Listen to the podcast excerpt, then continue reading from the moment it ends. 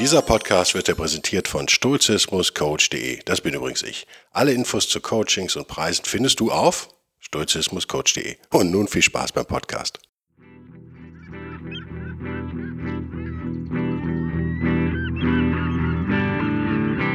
Der wilde Stoiker.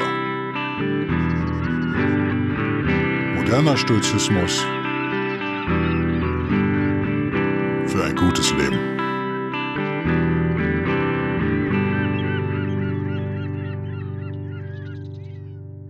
Hallo und herzlich willkommen zu einer neuen Ausgabe von der Wilde Stoiker. Eine Ausgabe, die ich um 8.01 Uhr beginne aufzunehmen. Morgens vor der Arbeit sozusagen. Weil ich einfach keine Zeit habe sonst. Und ich muss gestehen, ich lese im Moment überhaupt keine stoische Literatur. Ich lese nur David Deutschs Buch The Beginning of Infinity, mit dem ich zu 90% übereinstimme und den ich wahrscheinlich zu 90% verstehe. Mein Ziel ist es also, den zu 100% zu verstehen, den Deutsch. Ich habe den auch im Stoiker Buchclub verlinkt, der, wie ihr wisst, vielleicht noch vom letzten Mal ganz unten auf der wildestoiker.de zu finden ist. Wenn ihr ganz runter scrollt, links ist so eine Binnennavigation, nennen wir es mal. Zweite Level-Navigation. Und da steht dann auch der Buchclub. Da sollte der Deutsch jetzt auch dann verlinkt sein, zum Zeitpunkt des Hörens dieses Podcasts auf jeden Fall. Das Thema heute ist also indirekten Sturches, maximal. Ich hoffe, ihr bleibt trotzdem bei der Stange. Es ist etwas, was mir auffällt immer wieder und eine Schwierigkeit, die ich, ich habe als, als Sturcher Podcaster sozusagen auch, wenn ich euch was erzähle, zum Beispiel zum Thema äh, Materialismus, gehe ich davon aus, man kann auf zwei Arten reagieren und ich würde behaupten, unter den Hörerinnen und Hörern dieses Podcasts reagieren wahrscheinlich 50 Prozent äh, nach Art A und 50 Prozent nach Art B. Und ich bin mit keinem zufrieden. Es muss also besser, muss besser werden. Es geht mir also um etwas Urmenschliches, das mich nicht, das mich dennoch nervt, manchmal. Auslöser war jetzt zum Beispiel eine Facebook-Gruppe, da ging es, glaube ich, um die österreichische Schule Wirtschaftslehre. Hast du nicht gesehen? Eine internationale englischsprachige Gruppe, da bin ich dann drin. Ich gehe ab und zu mal in Gruppen, gehe dann auch wieder raus. Ich bin zum Beispiel in keiner einzigen Sturchengruppe mehr. Bringt mir so nicht viel, werde vielleicht aber irgendwann wieder reingehen. So, da äh, postete jemand eine Grafik äh, zum Thema Corona und Masken aus der hervorging, dass, äh, wie war das nochmal, dass Masken getragen wurden, aber der, äh, die, An die Ansteckungslast doch höher war. Also wir hatten mehr Infizierte, äh, trotz Masken tragen. Darauf, daraufhin schrieb er dann natürlich direkt sofort, aha, das ist sozusagen der Beweis, dass Masken nicht funktionieren. Und 800 Leute schrieben auch noch was drunter. Ich habe dann noch drunter geschrieben, Correlation is not causation, was ich immer runterschreibe in solchen Fällen. Also Korrelation ist nicht Begründung. Äh, Gibt es eigentlich kein griffiges deutsches Ding für Mensch? Ich sage mal das Englische, weil ich finde immer, äh, Korrelation finde ich gut, aber Causation ist irgendwie schwierig, oder? Also, was bedeutet dieser Spruch? Der bedeutet letztendlich nur, nur weil etwas zusammen oder gleichzeitig auftritt, heißt das nicht, dass ein Zusammenhang besteht und schon gar nicht, dass es eine Begründung ist. Können wir also, wenn wir eine Grafik sehen, die nur zwei Parameter enthält, nämlich äh, Infiziertenanzahl und Maskenpflicht, sagen wir mal, können wir daraus ernsthaft folgern, dass Masken nicht funktionieren? Nö. Das ist einfach Quatsch. Das ist auch unwissenschaftlich. Das ist total unsauber. Das ist eine grobe Vereinfachung, sagen wir mal, die so nicht, in meinen Augen nicht zulässig ist und auch nicht weiterführt. Ich habe es aber aufgegeben, dann zu diskutieren. Schreibe immer den Satz dann drunter, in der Hoffnung, dass jemand mal neugierig wird und das dann googelt und äh, das sich dann schlau macht oder auch nicht. Was kann das also sein, wenn, wenn uns einer sagt, hier habe ich den klaren Beleg, sagen wir mal, in den USA, Bundesstaat A hat ähm, eine Maskenpflicht und Bundesstaat B nicht und die, und die sind ansonsten äh, vergleichbar. Infrastruktur, Bevölkerungszusammensetzung, äh, keine Ahnung. Ja, Reichtum äh, des Landes, Bundeslandes. Und die einen haben halt hohe Infiziertenzahlen, die anderen nicht. Kann ich daraus das absolut folgern? Nö, es kann natürlich ein Indiz sein. Also das kann es natürlich sein, es kann ein Hinweis sein, der uns dann idealerweise dazu bringt, das sich näher anzuschauen. Und man könnte es natürlich, ob Masken funktionieren oder nicht, gegen Viren, das ist, glaube ich, ja die Diskussion. Das kann man ja relativ simpel in Laborversuchen zum Beispiel nachstellen. Und dann wird natürlich, wird man auch gucken müssen, ist, sind diese Labor Ergebnisse, das sind ja nie Beweise, das ist auch so seltsam, das ist ja äh, egal. Thesenbestätigung, aber kein Beweis sozusagen. Äh, ist das übertragbar auf die Realität und so weiter und so fort. Was will ich damit sagen? Naja, das Leben ist komplex, die Realität ist komplex und eine Grafik mit zwei Parametern kann so eine Komplexität nie darstellen, kann unserem echten Leben nie gerecht werden, nie. Punkt. Und kann schon mal gar nichts beweisen. Was schrieb aber dann dieser ja, Forenmaster oder der Poster zumindest dieses Posts als Antwort unter mein Ding, dann auch sehr schnell, also war er scheinbar online, also ich konnte gar nicht mich so schnell, konnte ich nicht Apfel W drücken am Mac, um das Fenster wieder zu schließen. Er schrieb er dann, aha, äh, du glaubst also, dass Masken uns gesund machen, was? Haha. Und mit so Leuten kann ich einfach nicht mehr diskutieren. Ich, ich merke, ich habe keine Geduld mehr. Mein Leben ist zu kurz dafür. Äh, nur weil etwas nicht A ist, ist es nicht automatisch B. Das wäre vielleicht so die zweite, zweite Weisheit, die nicht von mir ist übrigens, die ich äh, euch mitgeben möchte. Ich habe das zum ersten Mal von Paul äh, Krugman gehört, dem äh, ist er nicht sogar Nobelpreisträger für Ökonomie, mit dem ich in genau keinem Punkt übereinstimme. Ich finde, niemand redet mehr Blödsinn als Paul Krugman in seiner New York Times Kolumne. Finde ich ernsthaft. Das liegt immer, er liegt immer völlig daneben. Aber natürlich hat er da recht. Und natürlich nehme ich mir das dann zu Herzen und versuche das zu lernen. Also, man muss ja von allen lernen. Es geht, hier, es geht mir nie um Menschen, es geht immer um Sachen, Inhalte. Sachen meint hier Inhalte. Also, wenn jemand wie Paul Krugman, der in meinen Augen eine Wirtschaftsphilosophie verfolgt, die völlig daneben ist, was Gutes sagt, dann ist das was trotzdem was Gutes. Also das ist mir auch immer so ein Anliegen, dass man das mal irgendwann lernt. Das ist mir klar, dass man das mit zwölf wahrscheinlich nicht lernt, aber wenn man erwachsen ist, dann vielleicht irgendwann schon, dass Sachthemen entscheiden und, und Fakten entscheiden und nicht Leute entscheiden. Das ist ja so das andere Ding. Was merken wir aber an der Reaktion dieses Facebook-Menschen? Es geht immer nur schwarz und weiß. Also entweder funktionieren Masken das möchte er ja nicht glauben, oder sie funktionieren nicht. Und dann kommen ganz viele, wie man im Englischen sagt, Fallacies, da habe ich ja mit meiner Frau überlegt, gibt's das schönste deutsche Wort ist, glaube ich, Irr, Irrglauben, oder? Also wir glauben was, aber es stimmt einfach nicht. Ich glaube, Fallacy lässt sich am besten so übersetzen. Ich nenne es immer Gedankenfehler, schlechtes Denken. Da kommen ganz viele dieser Mechanismen kommen zum Tragen. Einmal selektive Wahrnehmung. Er sucht also, würde ich ihm unterstellen, er sucht wahrscheinlich eher Grafiken, die diese Meinung eh schon stützen. Er ignoriert die, die etwas anderes aussagen. Dann, dann dabei auch der sogenannte Confirmation Bias, also der auf Deutsch völlig idiotisch Bestätigungsfehler genannte Irrglauben. Könnt ihr auch mal googeln. Also all diese Dinge kommen da zum Tragen. Aber das wäre so die analytische Ebene. Aber gibt es nicht eine Ebene darunter, frage ich mich immer. Ist das nicht urmenschlich? Und ich komme gleich auf das eigentlich stoische Thema dieses Podcasts. Ist das nicht urmenschlich, dass wir, wir, wir mögen keine Unsicherheit? Ich glaube, das ist eigentlich der psychologische Faktor, der dahinter steckt. Wir hassen Unklarheit, Un, Un, wir wollen Klarheit. Wir wollen ein klares Gesetz. Du trägst jetzt die Maske oder du trägst sie nicht. Nicht alle wir, aber doch 90 Prozent der Bevölkerung. Ich sehe ja ständig, ich finde es so geil, ich sehe ständig Leute in Autos alleine mit Maske. Da mache ich mir echt dann Gedanken drüber. Ich fahre gerade im Moment viel Fahrrad, weil ich mein Knie mobilisieren will also versuche so täglich mal wenigstens zehn Minuten auf dem Ding da rumzustrampeln. Da sieht man die ständig. Und ich frage mich immer, wie kann das sein? Ist das das, was ich gerade gesagt habe? Ist es die Sehnsucht nach Klarheit? Also sind die einfach nicht mehr, vielleicht nicht in der Lage, geistig Situationen abzuwägen? Also ist diese Situation potenziell ansteckend oder nicht? Könnte dann eine Maske wirken oder nicht? Da muss man ja so ein bisschen denken vielleicht und muss eine Entscheidung geben. Sondern ist es vielleicht einfach sagen, ich trage einfach immer eine Maske? Ist wahrscheinlich nicht besonders gesund mal unter uns. Macht das bitte nicht. Die immer tragen, von allem wenn ihr alleine im Wald seid, das macht überhaupt keinen Sinn. Wahrscheinlich nicht. Ich bin aber kein Virologe. Macht euch schlau. Oder ist es einfach äh, Angst? Die haben halt so eine Angst, dass der Virus über die Klimaanlage ihres Autos kommt. Ähm, ja, dass sie dann lieber mit Maske fahren. Wahrscheinlich beides, je nachdem. Vielleicht gibt es noch 20 andere Gründe. Aber ich finde es auf jeden Fall ein bemerkenswertes Verhalten. Mich interessiert sowas immer.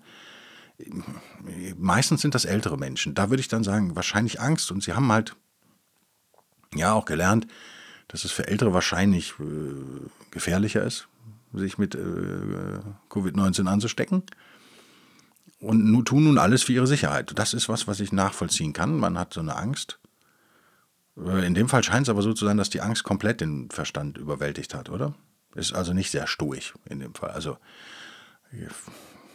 wenn ich alleine in einem Auto sitze, nochmal auf einer Landstraße fahrend, äh, kann man das mathematisch überhaupt noch, könnte man das, selbst in einem Feldversuch meinetwegen mit 100 Senioren, könnte man dann noch rausfinden, wie hoch die Ansteckungsgefahr eigentlich ist? Oder ist das so gering, dass man dazu nichts mehr sagen kann? Überlasse ich euch die Antwort. Fakt ist jedenfalls, wir neigen, und ich auch übrigens, wir neigen dazu, wir wollen, wir wollen da, wir wollen da Klarheit. Und zwar in allem, weil es das Leben natürlich auch einfacher macht. Das Problem ist nur, das Leben ist nicht einfach. Klarheit ist fast nicht vorhanden. Ich bin heute Abend zu so einem Event eingeladen, einem virtuellen natürlich, natürlich im virtuellen. Ich weiß aber auch nicht genau, warum ich da eingeladen bin. Da geht es um Storytelling. Ja, ich nenne mich auch so auf meiner Webseite. Ich sehe das aber, versuche das differenziert zu sehen. Und weil das das Thema dieses Events ist, bin ich mir sicher, dass alle alles ständig auf Storytelling, auf, also Geschichten erzählen, zurückführen werden. Das ist menschlich, oder? Ich, ich, ich kann euch ja berichten, wie es war. Vielleicht läuft es ja auch ganz anders. Das ist menschlich. Genauso könnt ihr sagen, ich höre jetzt den, den wilden Stoiker-Podcast und ziehe mir rein, was der Guido da so sagt. Und jetzt sehe ich alles durch die stoische Brille. Auch das ist menschlich. Auch das ist menschlich. Mein Problem beim heutigen Thema, ich habe meine Frau heute gefragt, die saß unten war am Frühstücken, ob ich das Thema schon mal hatte im Podcast, weil es sind jetzt über 60 Podcasts, ich weiß es nicht mehr immer auswendig. Und sie sagte, na, sie meint nicht. Also müsst ihr damit leben, falls es doch schon mal war. Ich glaube aber, dass ich dem Ganzen so einen anderen Dreh geben kann heute. Thema Stoizismus und Materialismus, sagen wir es mal. Oder wir können es auch anders formulieren, Stoizismus und materieller Erfolg. Vielleicht ist das. Oder wir können auch sagen, Stoizismus und Glück oder wir könnten auch sagen Stoizismus und Zielsetzung. Strategien zum Glück, wie auch immer. Da passiert schnell Folgendes. Es gibt natürlich äh, bei einer so alten Philosophie, die so eine Durchschlagskraft hatte und immer noch hat wie Stoizismus, gibt es natürlich auch viele Gegner. Es gibt viele Fehlinformationen und es gibt viele Irrtümer. Das ist ja erwartbar, einfach über die Zeit. Ja, wenn wir sagen, wenn 100 Leute sich mit Stoizismus 10 Minuten beschäftigen, werden es 10 nicht verstehen das ist dann sozusagen am Geburtstag von Stoizismus bei genau 100 Leuten, die davon mitbekommen, sind es halt nur 10. Das multipliziert sich, multipliziert sich dann natürlich irgendwie hoch, sodass wir viele Irrtümer mit uns rumschleppen. Einer ist natürlich, Stoiker seien Asketen und äh, seinem materiellen Erfolg äh, völlig abgeneigt. Da habe ich euch schon mal gesagt in einem recht frühen Podcast, schätze mal Nummer 20, 30 sowas, dass das so Quatsch ist. Denken wir an Seneca, da werden viele sagen, ja, das ist ja auch kein Vorzeigestoiker. Ja, mag sein. Aber wir hatten durchaus viele mächtige, reiche, vermögende Menschen, die berühmte Stoiker waren, Marcus Aurelius Seneca und so weiter und so fort. Menschen, die nach äh, Erfolg gestrebt haben und Erfolg auch bekommen haben. Das ist also Quatsch. Was passiert jetzt aber? Jetzt denken viele, natürlich Hörerinnen und Hörer, ah, dann haue ich mich da wieder voll rein in die materialistische Erfolgsschiene, nennen wir es mal so. Nee, habe ich auch nicht gesagt. Ihr merkt, unser Hang, ich unterstelle euch das jetzt, also ich weiß, dass nicht alle so sind, ich weiß, dass, wir, dass viele von uns aber so sind, mich eingeschlossen. Wir, Materialismus ist ja auch ein, ein Auslöser von Leidenschaft und Begehren. Also wir wollen ja ständig neue Dinge und äh, stark emotional. Davon wollen wir uns auch nicht lösen. Wir wollen ja auch keine Asketen sein. Und ich, nochmal, das ist auch nicht wirklich nötig. Auf der anderen Seite sind natürlich materielle Leidenschaften, die sich erfüllen, nicht glücksbringend. Also nur sehr kurze Zeit. Das Thema kommt ja auch hier immer wieder, die hedonistische Tretmühle, wie man so schön sagt. Also wir können Glück ja messen, da gibt es endlos Studien zu.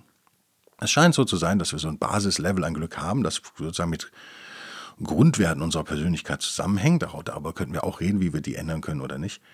Und dass äh, materieller Besitz an diese Grundwerte eigentlich nicht ranreicht, sozusagen. Also wenn wir arm und unglücklich sind, ist die Chance, dass wir dann, und wir werden reich, dass wir reich und unglücklich sind, sehr hoch. Darauf deuten zumindest alle Erkenntnisse, die ich jetzt hier so habe, hin. Äh, alle Studien, die ich jemals gesehen habe zu dem Thema. Das ist wohl so. Also wenn man wenn man äh, unzufrieden und aggressiv und unglücklich durchs Leben rennt, kann man sich natürlich einreden, der äh, feuerrote Sportwagen oder das äh, Loft mit Blick über Hamburg 250 Quadratmeter, würden einen glücklicher machen. Und vielleicht ist man während den Umbauarbeiten dann auch tatsächlich noch glücklicher und vielleicht auch noch zwei Wochen nach Einzug. Aber dann sinkt man doch eigentlich wieder auf sein altes Level zurück. Das so meine These, die nicht von mir ist, die ich trotzdem jetzt als meine, damit die Kritik auch auf mich gemünzt wird, die ihr dann habt oder nicht habt, meine These, die ich hier in den Raum stelle, damit müsst ihr jetzt leben. Das könnt ihr akzeptieren oder nicht. Das ist so. Und ich, ich merke, ich fühle mich unwohl dabei, wenn ich über solche Dinge spreche, bei dem Gedanken, dass ich denke, machen wir es mal einfach mathematisch, 50 Prozent der Hörerinnen und Hörer neigen zur Self-Help, Goal-Setting, sagen wir mal, setzen sich immer klare Ziele, neigen zum Erfolg und haben Power, was ich super alles finde. Naja, das Goal-Setting nicht, aber also nur mit Power an Sachen rangehen, finde ich super. Und ähm, 50 Prozent der Hörerinnen und Hörer neigen vielleicht eher zu Askese und beäugen materiellen Erfolg jetzt mit Misstrauen. Jetzt bilde ich mir ein, das kann völlig daneben liegen, aber ich bilde mir ein, dass egal was ich jetzt sage, was gerade das Thema des Podcasts ist, werde ich immer entweder die A-Seite, nennen wir es mal, oder die B-Seite bestärken. Aber eigentlich will ich, dass ihr alle C werdet. Also das wäre mein, mein Ziel. Ich habe kein Ziel, dass ihr irgendwas werdet. Das ist eure Entscheidung. Das war Quatsch. Aber ihr wisst, was ich meine. Meine Lösung oder den Lösungsvorschlag, den ich in den Raum stellen möchte, ist eigentlich die Lösung C. Und die ist aber, um zum Anfang dieses Podcasts zurückzukommen, scheinbar etwas, was uns widerstrebt. Das ist was, was wir so emotional irgendwie nicht wollen. Also, entweder gibt es den Klimawandel oder es gibt ihn nicht. Oh. Entweder ist das ganz schlimm oder es ist überhaupt nicht so schlimm. Es wird immer, werden diese Extreme, das Internet hat es echt verschlimmert, könnt ihr mir sagen, was ihr wollt, werden die Extreme aufgemacht Stoizismus ist die Heillösung für alles oder Stoizismus ist ganz schrecklich. So, ne, das kennt ihr. Natürlich sind wir hier in diesem in dieser Podcast-Familie sozusagen, sind wir alle nicht so, das ist mir völlig klar. Äh, ich übertreibe, um euch den Mechanismus klar zu machen. Aber ihr werdet, fragt euch selbst, wie es bei euch ist. Ich kann mir gut vorstellen, dass wenn ihr gerade auf so einem eher asketischen Trip seid und alles verkauft und sagt, ich will das ganze Zeug nicht mit mir rumschleppen, was ich auch super finde, das ist, deswegen mag ich manchmal widersprüchlich klingen. Ich kann das total nachvollziehen.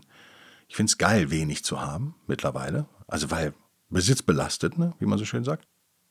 Und dann sage ich was, dass materieller Erfolg einen nicht glücklich machen kann. Per Definition oder per, laut meiner These zumindest nicht. Und ich stehe da nicht alleine dann fühlt ihr euch bestärkt und sagt, prima, ich mache weiter auf diesem äh, Extremweg. Und dann sage ich vielleicht fünf, 15 Podcasts später, äh, sage ich was gegen Askese sozusagen, dann fühlt ihr euch vielleicht betrogen und sagt, was, das widerspricht sich ja, oder dann fühlt ihr euch irgendwie nicht wohl. Aber den Rest des Podcasts würde ich gerne damit verbringen, einen Appell loszuwerden, da auch wie so oft die Mitte zu suchen ich glaube, wir sind so. Wir neigen das. Und äh, weil wir so sind, brauchen wir eine bewusste Anstrengung. Und das ist, da ist Stoizismus sozusagen nicht intuitiv. Also es klingt so ein bisschen schizophren, wenn ich sage, okay, mein Ziel ist es, in den nächsten fünf Jahren einen Ferrari 360 zu besitzen. Ja, keine Ahnung, was die Dinger kosten. Die lagen mal bei 25.000, also für mich auch unerreichbar, äh, momentan jedenfalls. Liegen mittlerweile, glaube ich, eher bei 60 wieder oder sowas. Also sie, sie sind wahnsinnig angestiegen. Ich habe das letzte Mal vor vier, fünf Jahren äh, auf die Preise überhaupt geguckt oder vor vier Jahren, glaube ich. Es ist unbezahlbar und von dem Wartungsaufwand dieser Autos sind sie ja eh totaler Schwachsinn. Also würde ich mir niemals kaufen. Aber egal, wenn man jetzt der Meinung ist, das will man unbedingt, was wäre eigentlich der Weg C jetzt, den ich vorstellen will. Also mein Weg wäre, ich mache es an, anhand meiner Person fest und ihr übertragt es dann auf euch, wie es passt, wäre natürlich erstmal die Power, die man aus so einem Wunsch ziehen kann. Das kann ja total motivierend sein. Also wenn ihr zum Beispiel im Moment so ein bisschen schlapp und lustlos seid, kann so ein materielles Ding euch natürlich motivieren, wieder Vollgas zu geben oder doch mehr Gas zu geben zumindest. Das nutze ich gerne. Finde ich gut. Also ich versuche das Gute äh, zu behalten, sozusagen das Schlechte loszuwerden, wie immer. Das ist ja so mein, mein Anspruch ja immer. Das, die Motivation finde ich super. Aber natürlich gleichzeitig im Kopf zu behalten, dass ich weiß, dass mich so ein Auto nicht wirklich auf Dauer glücklicher machen würde, als jetzt mein uralter Mini, den ich da gerade fahre. Das ist einfach so.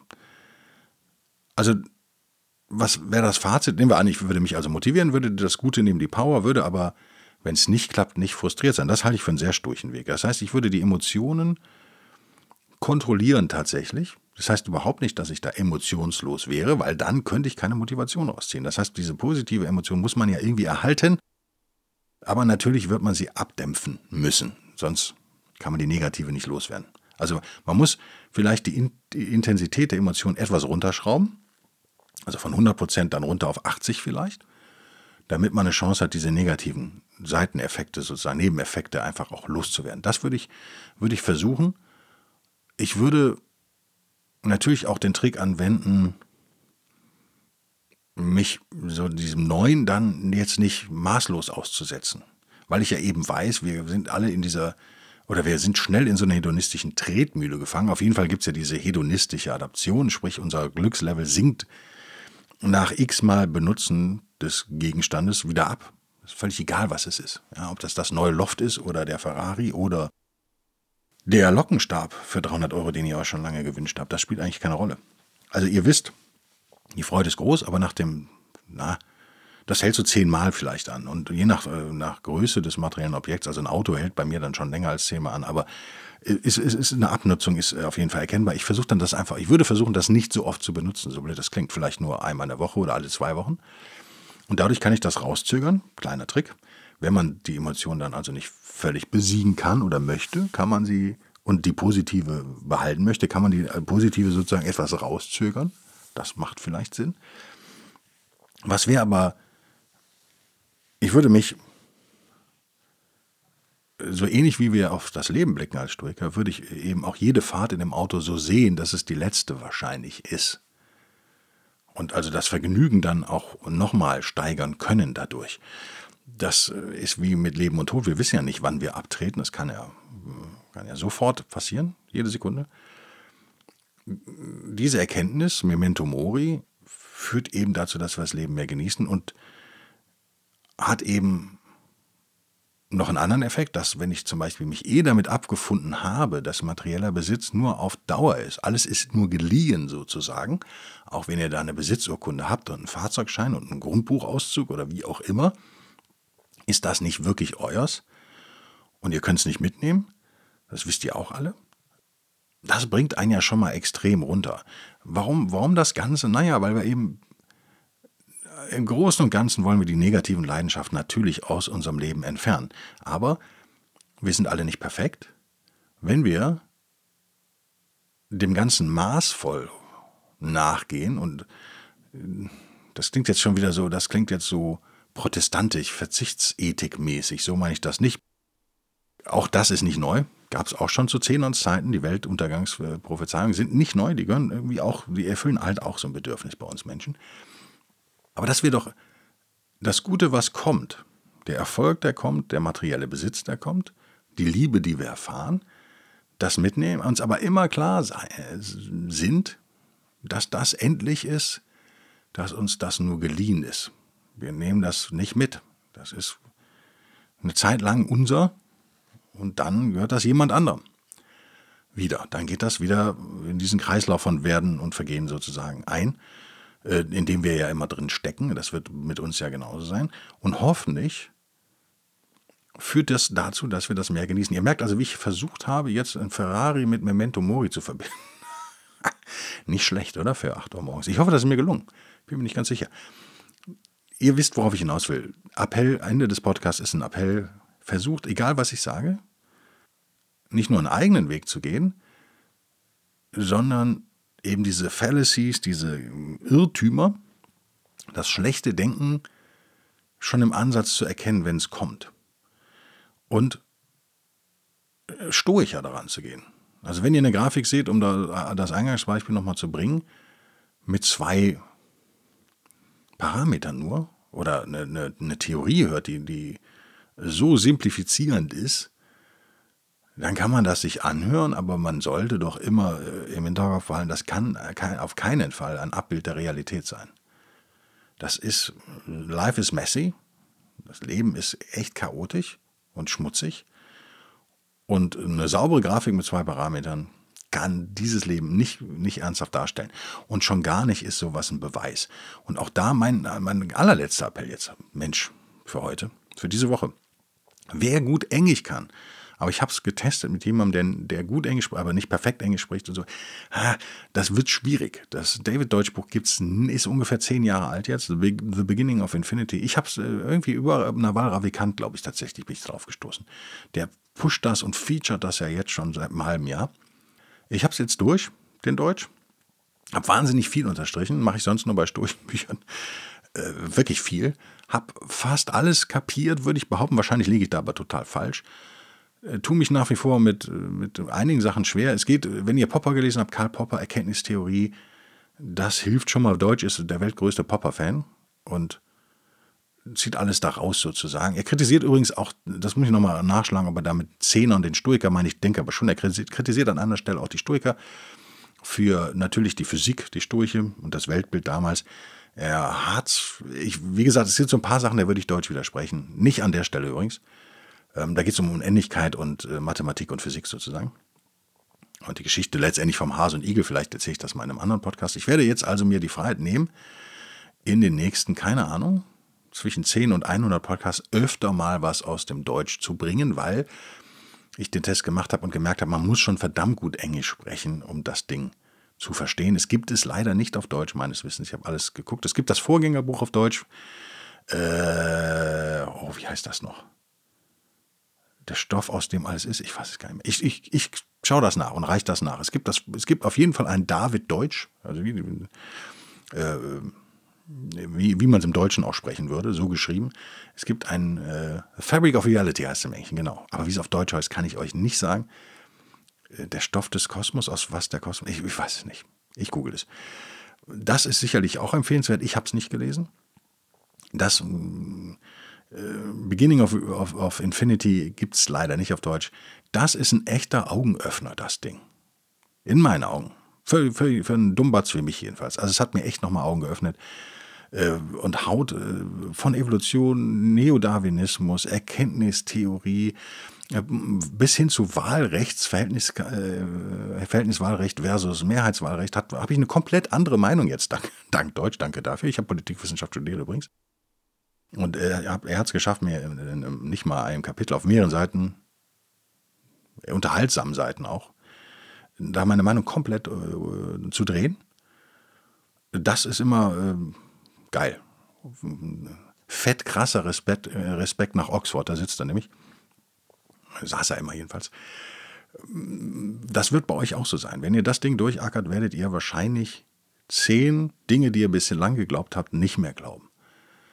Und wie gesagt, der Mann ist Quantenphysiker, äh, theoretischer Physiker, hat auch diverse Preise eingeheimst, also ist auch kein Nobody sozusagen legt sich aber mit jedem an, was ich super finde. Von, er, sagt wo Feynman sich irrt und, und Dawkins sich irrt, also die ja, größte Physiker, größte Biologe sozusagen und der Neuzeit, äh, hat er kein Problem mit. Er, hat kein, er, er scheut den Konflikt nicht, sagen wir mal. Er begründet, warum er, äh, wo die Psychologie falsch liegt und so weiter. Es ist ein großer Rundumschlag, ich stehe auf sowas.